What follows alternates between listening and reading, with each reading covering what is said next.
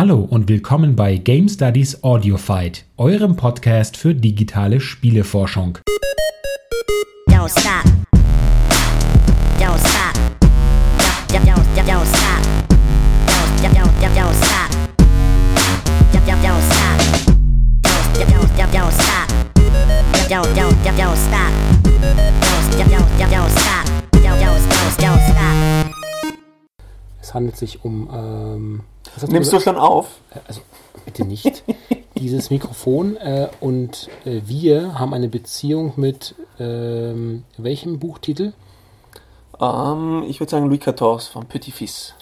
Petit Fils, da fällt mir ein, dass ich ähm, in Französisch äh, nur, äh, nur durchkam, weil ich eine Schulaufgabe komplett von Maria Perez de la Borda hieß sie, in der Schule abschrieb und so die 11. Klasse nicht, äh, nicht, durch, nicht durchfiel und somit nicht das Gymnasium verlassen musste. Siehst du sie noch häufig? Nein, wir haben keinen Kontakt mehr. Sie ist verheiratet mit einem kecken, kecken Mann. Ich habe auf Facebook nochmal von ihr gesehen. Was? Schmucke Bilder der Hochzeit, glaube ich, waren das. Die zehnte reguläre Folge und jetzt gleich mit einem Knüller. Doppelpunkt. Nicht nur sind wir hier im Ausland, im europäischen Ausland, nämlich in Felix Austria, sondern äh, langjähriger Starautor, politischer Kommentator, Historiker, ähm, Mann des Savoir-vivre und äh, was noch? Gott, ich hätte es üben sollen. Ah, nein, ich, ich glaube, wir haben alles abgedeckt. Eugen Pfister. Äh, Frauen wollen ihn und Kerle wollen sein wie er. Und umgekehrt. Richtig. Warum bin ich in ähm, Österreich? Ich bin in Wien, weil hier die Deutsche Gesellschaft für Fantastikforschung ihre Jahrestagung abhält und ich dort auch sprechen darf, was mir eine große Freude ist. Vor zwei Jahren war ich das erste Mal dabei und es war eigentlich ganz hilfreich damals. Und jetzt trägt es sich so zu, dass Wien nicht nur Hort dieser Veranstaltung ist, sondern auch die, das Lebenszentrum ich, ich muss, ich muss gerade auf diesen Buchrücken mit Hitler starren. Hitler ist auch da. Oh, Hitler ist auch da, ja. Das beschleunigt meinen, Der Joachim Feest. Das beschleunigt meinen deutschen Puls natürlich sofort. Ich, ich kann dir die Gabo auch geben, wenn das besser ist. Herrlich. Eugen, äh, die Spiele und du, wie ist das nun wirklich gewesen? Wir haben vorher kurz beim Abendessen erörtert, dass du ein äh, PC-Kind PC-Kind warst. Ich bin ein PC-Kind, ja. Ähm, ich habe witzigerweise, wann war das letzte Woche? Na gut, witzigerweise, es macht eh Sinn. Da war die Jahrestagung des, Achtung, Werbung, Arbeitskreises für Geschichtswissenschaft und digitale Spiele. Wer brüllt denn da so? Ich werde es mal leiser stellen. Ja, sexy Namen können wir. Ähm, da habe ich überlegt, wie ich dazu kam und das alle, der allererste Kontakt war ein CPC-Schneider, in Wirklichkeit ein Amstrad-Gerät äh, das mein Vater sich, glaube ich, 84 gekauft hat, mit einem wunderschönen grün monochromen Bildschirm. Äh, das war mein erster Kontakt und da gab es das Spiel Donkey, von dem ich jetzt erst herausgefunden habe, dass es von äh, und jetzt ist mir sein Name entfallen. Wie, wie heißt Mr. Microsoft nochmal? Bill Gates. Bill Gates hat dieses Spiel programmiert. Der ähm, Sodomie-Simulator Donkey. Nein, viel besser Roadkill Donkeys. Also man, man überfährt, oder nein, ich glaube, das Ziel war eben keine keine Esel zu überfahren. Es war ein, ein hochgradig herausforderndes Spiel. Es gab auch kein Ende, es wurde nicht schwieriger, es war einfach irgendwann nur aus. Ja, hört nochmal genau zu ihr, die immer auf Twitter von der Master Race schreit. Das ist eure Gut, das wäre noch kein PC in dem Sinne. Und dann mein erstes Gerät, äh, das habe ich 1989 gekriegt, das war ein IBM PS2, Personal Systems 2.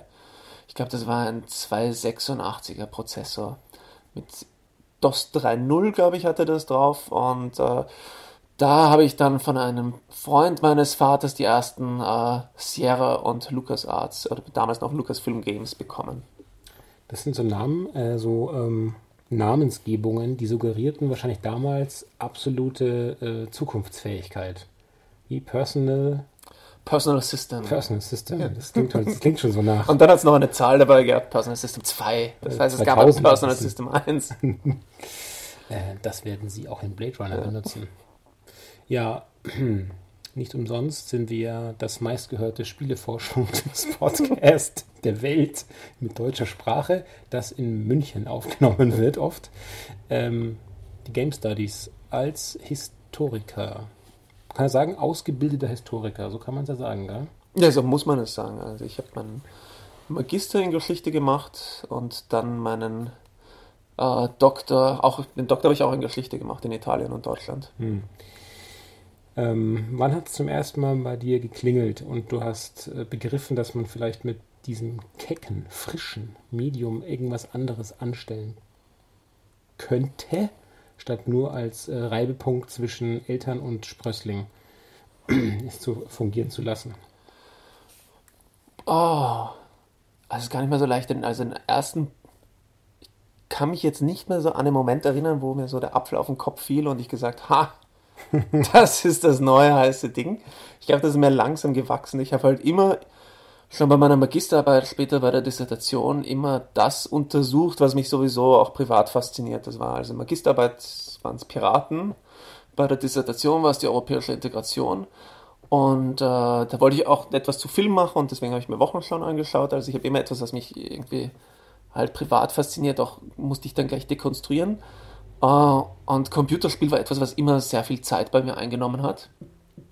Und der Impuls war halt da, das jetzt auch besser zu begreifen und uh, zu verstehen. Und meine Dissertation bin ich auch der Frage nachgegangen, wie in populären Medien eigentlich politische Inhalte kommuniziert werden und kollektive Identitäten entstehen.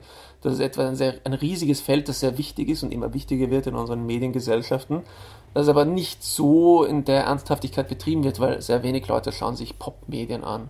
Und Politik in Computerspielen ist ja auch eher ein Reizthema noch. Es kommt natürlich langsam. Äh, aber ich hatte doch das Gefühl, dass, dass es da eine definitive Forschungslücke gibt und die könnte ich doch bespielen. Ich meine, ich wusste auch, es ist halt, es, es wird nicht leicht sein, dafür Finanzierungen aufzutreiben oder dafür langfristige Jobs zu finden oder Professuren oder ich weiß nicht. Was. Aber natürlich hast du dich geirrt und hast mit. Natürlich habe ich mich geirrt und habe jetzt ein wundervolles, tolles Forschungsprojekt an Land gezogen, das ich für drei Jahre leiten werde.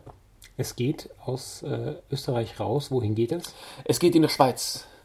In das Land, das die Grundlagenforschung noch hochhält. Offensichtlich. ähm, es geht in der Schweiz in die äh, Hochschule der Künste Bern, mhm. wo ich ein Forschungsprojekt mit dem Titel Horror Game Politics, die äh, politische Rhetorik des Grauens leiten werde. Was kann man sich da genau darunter vorstellen? Du meinst, ich soll jetzt schon die Ergebnisse verraten, die erst in drei Jahren publiziert was, werden? Was sind, die, was sind die zehn steilsten Thesen? ja, ja. Na, ich bin, äh, ich möchte da einfach der Frage nachgehen. Ähm, also andersherum, um das Wort ein bisschen aufzustrapazieren, äh, von der Frage ausgehend, was werden überhaupt für politische Inhalte kommuniziert in Spielen? Und dazu muss ich auch gleich sagen, äh, weil sonst die Zwischenrufe kommen, ja, Spiele sind nicht politisch, das muss gar nicht bewusst sein. Aber es geht doch gar nicht anders. Wir leben alle in einem in einer politischen Welt und die beeinflusst einfach auch alles, was wir hier drin produzieren. Unter anderem auch Spiele. Das heißt, die tragen nicht nur Spuren von Politik in sich, von Gesellschaft, von Kultur, sondern sie verändern diese auch jedes Mal dadurch, dass sie es kommunizieren und, und äh, reproduzieren. Und ich möchte einmal so eine erste Bestandsaufnahme machen, was sich finden lässt. Und da bieten sich Horrorspiele an, weil dieses äh, typische Schund-Thema, also in Filmen und Büchern gilt diese oder galt es die längste Zeit als Schund, mittlerweile ist es eh ganz gut bearbeitet. Gerade da werden die Grenzen der äh, Gesellschaft sehr gern verarbeitet. Also mit Grenzen meine ich die Tabus. Was sind unsere Tabus? Mhm. Was sind unsere Werte? Was empfinden wir als gut? Was als schlecht? Um was vorzustellen, früher war es die Frage der Kernphysik zum Beispiel und Atomenergie. Heute ist es ja häufig äh, Stammzellenforschung und Quantenphysik, die da verarbeitet wird. Können wir da nochmal einen Schritt zurückgehen und ähm, kurz in Österreich bleiben sozusagen? Ähm, was sind so die, die aktuellen Projekte? Was äh, treibst du in Sachen Spieleforschung so? Was macht der Privatier? Oh Gott, jetzt muss ich mein, mein Leben strukturieren. ich lebe doch nur von Tag zu Tag. Nein, was habe ich? Äh, das letzte Jahr war furchtbar, furchtbar äh, aktiv. Deswegen fällt es mir wirklich nicht so leicht, das jetzt zusammenzufassen. Ich war jetzt für ein Jahr an der Akademie der Wissenschaften in Wien, am Institut für Kulturwissenschaften und Theatergeschichte wo ich die wundervolle Möglichkeit hatte, äh, einfach Forschungsanträge zu schreiben, also Forschungsprojekte voranzutreiben. Ich habe da extrem viel publiziert und Forschungsanträge geschrieben. Es sind auch viele nichts geworden davon, muss ich sagen. Also hm. ich habe äh, drei Absagen bekommen, bis ich eine sehr schöne Zusage bekommen habe. Übrigens für das größte Projekt, das mich noch sehr glücklich macht. Wer es übrigens nicht weiß oder vielleicht am Anfang seiner wie auch immer gearteten akademischen Karriere steht, der sollte es aber, der sollte es fast schon wissen. Das ist, das ist der Standard, nicht andersrum. 9,9 äh, von 10 Anträgen werden negativ beschieden. Es ist soweit, wir lösen ein großes, großes Rätsel ja, auf. Sicher, weil ich meine, was du auf Facebook mitbekommst und auf Twitter, äh, außer mit Ausnahmen, ist halt immer nur dieses, ich habe dieses Projekt gekriegt oder mir ist das gelungen und halt das, das tägliche Brot ist äh, Absage nach Absage oder äh, etwas wird zurückgeworfen, muss es verbessern, das kriegt man ja dann nicht so mit. Das wäre vielleicht ganz gut in diesem Rahmen mal zu erwähnen. Also die Frustration äh, ist da, muss ein großes, äh, na, was ist eine große Frustrationsresistenz aufbauen mhm. können. Vor allem, wenn man sich in so ein gewagtes Gebiet gibt. Weil ich habe damals halt vor einem Jahr einen unbefristeten Job bei der APA in der Social Media Beobachtung aufgegeben, weil ich in der Wissenschaft es wissen wollte. Mhm. Und es hat sich zum Glück ausgezahlt. Aber gut, und zusammengefasst, also ich habe sehr viele wunderschöne Artikel geschrieben, die man äh, unter anderem auf meinem Blog glaube ich, nachschauen kann. Da muss ich mal wieder die, die Literaturseite bis morgen rechtzeitig hinkriegen. äh, ich mache auch dafür Werbung mal spielkult.hypothesis.org. Ja, also wirklich, wie kann man sich so einen Namen zurecht? Woran liegt es, dass der Name Das war nicht ich. Also die Seite heißt eigentlich Spielkulturwissenschaften, aber es läuft über die, und das ist schon sehr cool, äh, über die, was ist eigentlich ein Begriff dafür? Ein Blog, ähm, eine Blog-Plattform, Hypothesis, beziehungsweise eigentlich heißt es Hypothèse, das kommt aus Frankreich, ist jetzt auch auf Englisch und Deutsch seit einigen Jahren schon. Die stellen Wissenschaftlerinnen, Wissenschaftlern zur Verfügung, äh, also es ist eigentlich WordPress, äh, aber sie, man kriegt die URL und was man kriegt, ist Aufmerksamkeit. Also sie, äh, sie verbreiten das dann auch innerhalb halt der, der, des akademischen Kreises und äh, es hat halt auch gleich ein besseres Renommee, wenn es da drinnen äh, erscheint als woanders und dadurch ist halt hypothese.org muss hinten dran sein und davor sollte man eher was Kurzes machen, weil sonst wird es tödlich lang und das war halt Spielkult bei mir. Ähm, da ist ja gleich eine nächste Querverbindung zu sehen und zwar äh, es gibt da ja noch diesen einen Arbeitskreis. Vielleicht kann man darüber kurz sprechen. Ein bisschen wurde ja schon geteasert am Anfang. Der äh, Arbeitskreis für Geschichtswissenschaft und digitale Spiele das sind ähm, junge Historikerinnen und Historiker, so wie wir, die, ähm, die sich zusammen. Jetzt wird die Luft dünn. Ja. Ähm, na, die Idee war einfach mal alle jungen äh, Historikerinnen, aber überhaupt breiter schon. Es sind mittlerweile Musikologen, Politikwissenschaftler, Soziologinnen dabei. Also einfach Geistes- und Sozialwissenschaftlerinnen, die sich mit Computerspielen auseinandersetzen, zu vernetzen. Hm. Weil, äh, wie du selbst auch sehr gut weißt, in allen anderen Gebieten hast du halt schon eine fixen Strukturen, wo du dich kennenlernst, deine Konferenzen. Hier gibt es noch nicht. Hier gibt es halt an jeder Uni so vereinzelt ein paar Wilde, die sich mit diesem Thema auseinandersetzen. Und in den 80er Jahren wäre es das halt gewesen. Die hätten halt auf der Uni sich dann einmal im Semester getroffen, zu dritt, und hätten nie Kontakt zu den anderen gefunden. Mittlerweile, dank den Wundern der Social Media, insbesondere Twitter, war es möglich, sich ein bisschen zu vernetzen. Äh, dann gab es eine erste Konferenz in Hannover, ich glaube schon vor zwei Jahren. Das war einfach nur mal ein Kennenlernen. Ähm, dann haben wir gemeint, na, dann machen wir doch einen Arbeitskreis. Also wir haben auch überlegt, vielleicht machen wir auch gleich ein Institut oder äh, schlag mich tot, aber Arbeitskreis ist ein netter erster, harmloser Schritt, um das irgendwie ein bisschen zu fixieren. Genau. Damit fangen wir an. Gut gezahlte Honorarprofessur in Harvard und Yale. Ähm, ja, und das ist im Grunde eigentlich nur eine Möglichkeit, dass wir ständig im Kontakt sind und das sind also die Aktiven sind, wir sind wöchentlich mehrfach, äh, schreiben wir hin und her, äh, veranstalten einmal im Jahr eine Tagung, bloggen halt auch über Hypothese, das ist dann äh, gespielt.hypothesis.org. Ähm, ja. Und natürlich alles in die Show Notes, keine Sorge, geschätzte, geschätzte Hörer. ja. Und ich muss sagen, der funktioniert eigentlich sehr gut. Also am Anfang dachten wir uns nur, wir, es wäre jetzt schade irgendwie, wenn dieser, dieser Elan da verloren geht, machen wir einen Arbeitskreis. Und der ist aber sehr viel aktiver, als ich mir erhofft hatte. Also da wird es ja schon geblockt. Zuletzt vom äh, Felix Zimmermann, einen sehr coolen jungen Kollegen, der sich des Themas des Holocausts und des Zweiten Weltkriegs in digitalen Spielen angenommen hat. Ein Thema, das gerade sehr stark im Kommen ist. Da war auf dem, heute habe ich es auf Twitter gesehen, in, äh, im englischsprachigen Raum ist da auch gerade wieder ein Artikel erschienen, was ja wirklich äh, eine, eine sehr eine Absurdität ist, dass äh, es nicht viele Zweite Weltkriegsspiele gibt, aber dass da das NS-Regime in Wirklichkeit weiß gewaschen wird, weil ja alle Kriegsverbrechen, weil sie sozusagen Tabuthema sind, ausgeklammert werden. Mhm. Habe ich auch einen sehr schönen Aufsatz dazu geschrieben, aber der ist in einem nicht-online-Journal erschienen, was mich irrsinnig ärgert. Ähm, vom Kollegen den Text, der fand ich super. Und warum fand ich ihn super? Weil er mich zitiert. es ist eigentlich nur der Versuch, immer Zitierkartelle zu etablieren.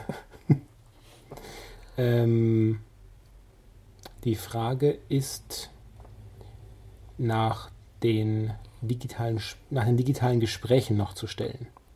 Das Sonder, das Kann man ja schon vor die digitalen Gespräche hier im Podcast? Hast du schon Werbung dafür gemacht? Ich glaube, Wofür lassen wir dich diesen Podcast überhaupt machen, wenn du nicht Werbung für die digitalen Gespräche von Podcast Nummer 1 angemacht hast? Es ist so, dass hast? die äh, semitische Weltregierung mich fernsteuert. Um Himmels Willen, ich habe mit diesem Podcast nichts zu tun. Mittels Pinocchio-Presse. Ich leugne jeden Kontakt. ähm, die digitalen, digitalen Gespräche. Ein äh, Triumvirat, wie es äh, seit dem römischen Imperium kein zweites mehr gab. Wer ist dabei? Arno G. Äh, jetzt braucht man noch so einen kecken Headhunter-Namen eigentlich.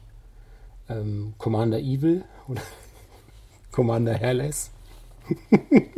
also das ist Arno G. Ja. Gott, wir haben gar keine alte Ego-Namen. Nee. Wahnsinn. Ähm, Gut, das kommt auf die To-Do-Liste. To-Do-Liste, ja. Äh, um was handelt es sich? Es handelt sich um nicht weniger als ähm, ähm, Häppchen des Historiotainment mit mit ernsten Absichten.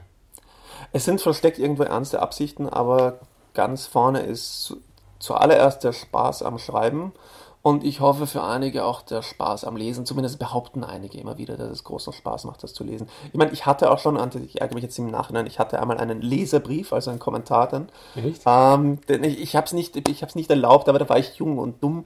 Äh, es klang so ein bisschen nach Wutbürger, der dann gemeint hat, und und das wird mit meinem Steuergeld finanziert. Natürlich, natürlich. Wenn drei nicht mehr ganz so junge Wissenschaftler in einer absurd verklausulierten Sprache äh, Cognac schwenkend über, über die sehr komplizierte Themen nachdenken. Ja. Also und dabei nicht ernsthaft bleiben. Das ist richtig. Für die, die es also noch nicht gelesen haben und nicht wissen, worum es genau geht, ähm, wir finden uns, das ist übrigens interessant, dass viele Leute denken, wir machen das so äh, live irgendwie. Es ist live. Es ist live. Es ist total live. Mythos zementiert. Ja.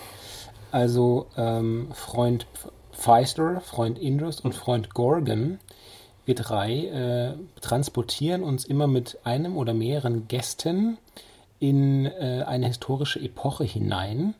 Oftmals gern ein konkreter Anlass, wie etwa Tontaubenschießen in Südengland. Mhm unter Gentleman äh, oder auch jetzt vor kurzem oder in Bälde erscheinend, heißt es immer in den eckigen Klammern dann? Erscheint in Bälde. Erscheint in Bälde. Erscheint Gott, in Bälde. Das ist ein absurdes Wort. Ja. In Bälde.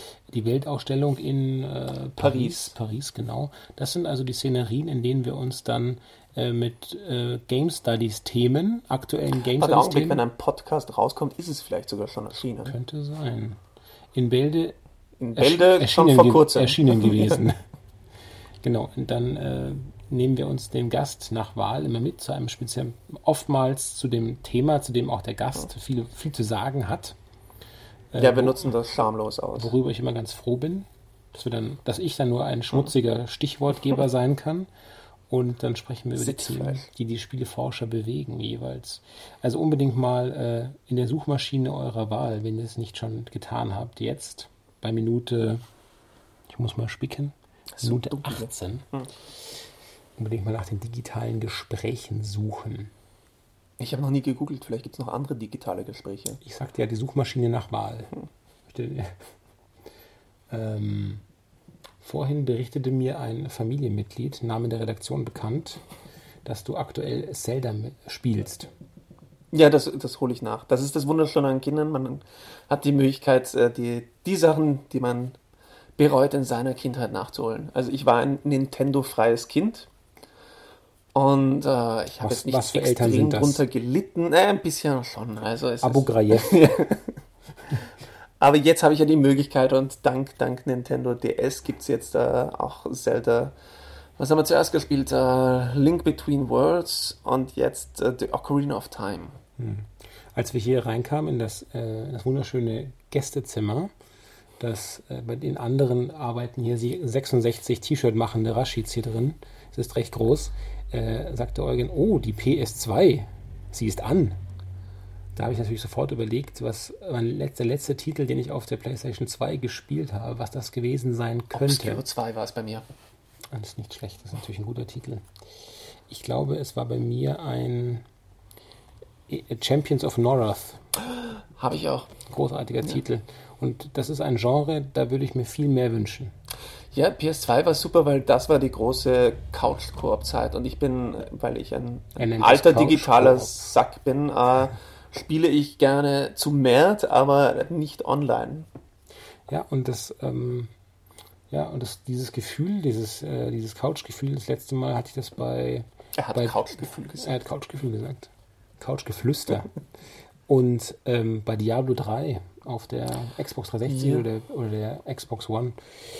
Ähm, aber wie gesagt, dieses Genre ist rar und der Couch-Koop macht sich auch ebenso. Ja, also ich tue mir jetzt sehr schwer, weil ich habe auch äh, geschaut, was ich eben mit meinem älteren Sohn spielen kann.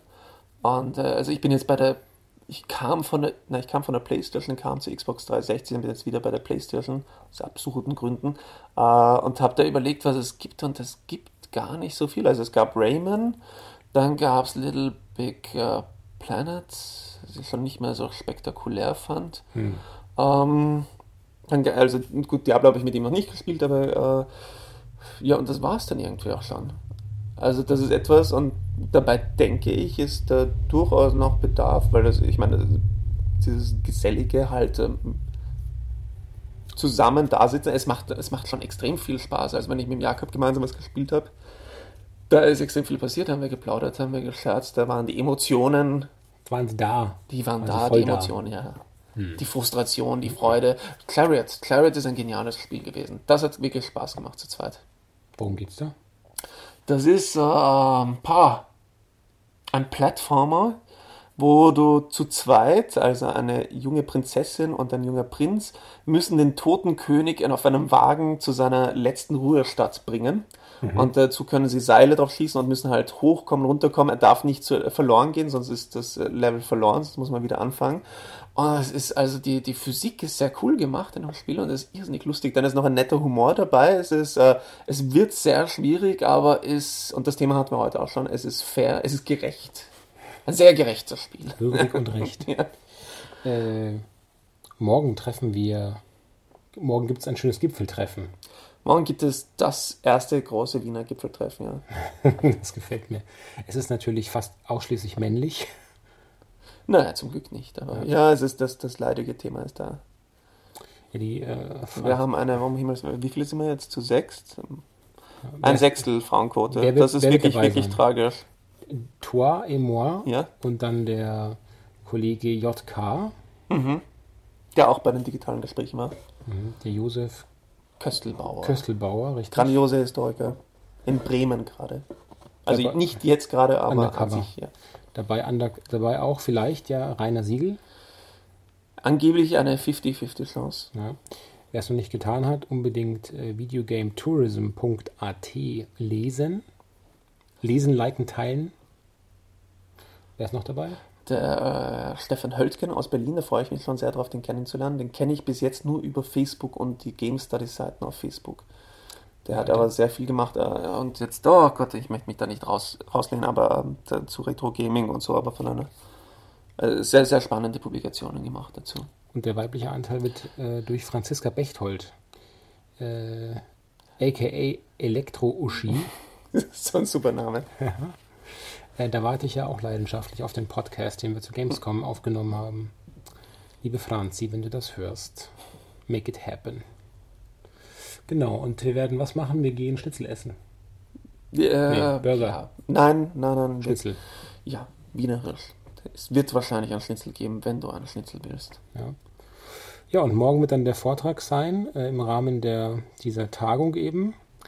Ich äh, kann da ein bisschen aus der, aus der Forschung, die ich jetzt die letzten zwei, drei Jahre gemacht habe, ziehen, ohne zu viel verraten zu wollen. Ich weiß noch nicht mal, ob das überhaupt in, in Ordnung geht, schon Forschungsergebnisse vor der Publikation anzusprechen. Ich meine, solche Fragen würde ich mir nicht stellen. Natürlich geht das in Ordnung. Gottes Wäre lächerlich, wenn nicht.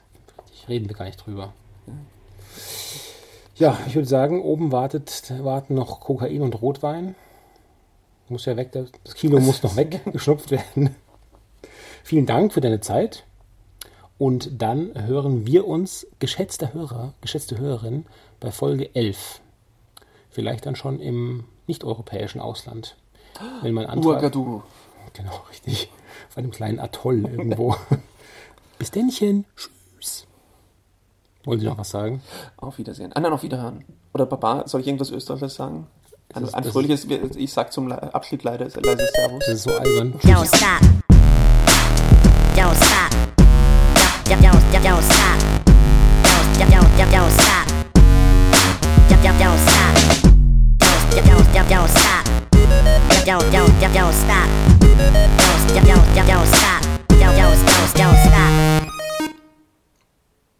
Game Studies Audiofied ist ein von Rudolf Inderst konzipiertes und produziertes Audioformat.